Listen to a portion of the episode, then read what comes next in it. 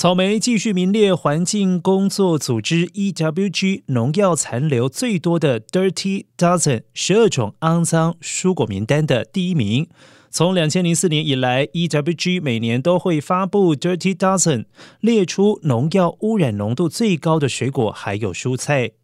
EWG 表示，年度名单的目标是教育民众了解农药残留量最高和最低的水果以及蔬菜，以便消费者能够为家人做出最佳的决定。而在草莓之后，分别是菠菜、羽衣甘蓝、宽叶羽衣甘蓝以及芥菜等深绿色蔬菜。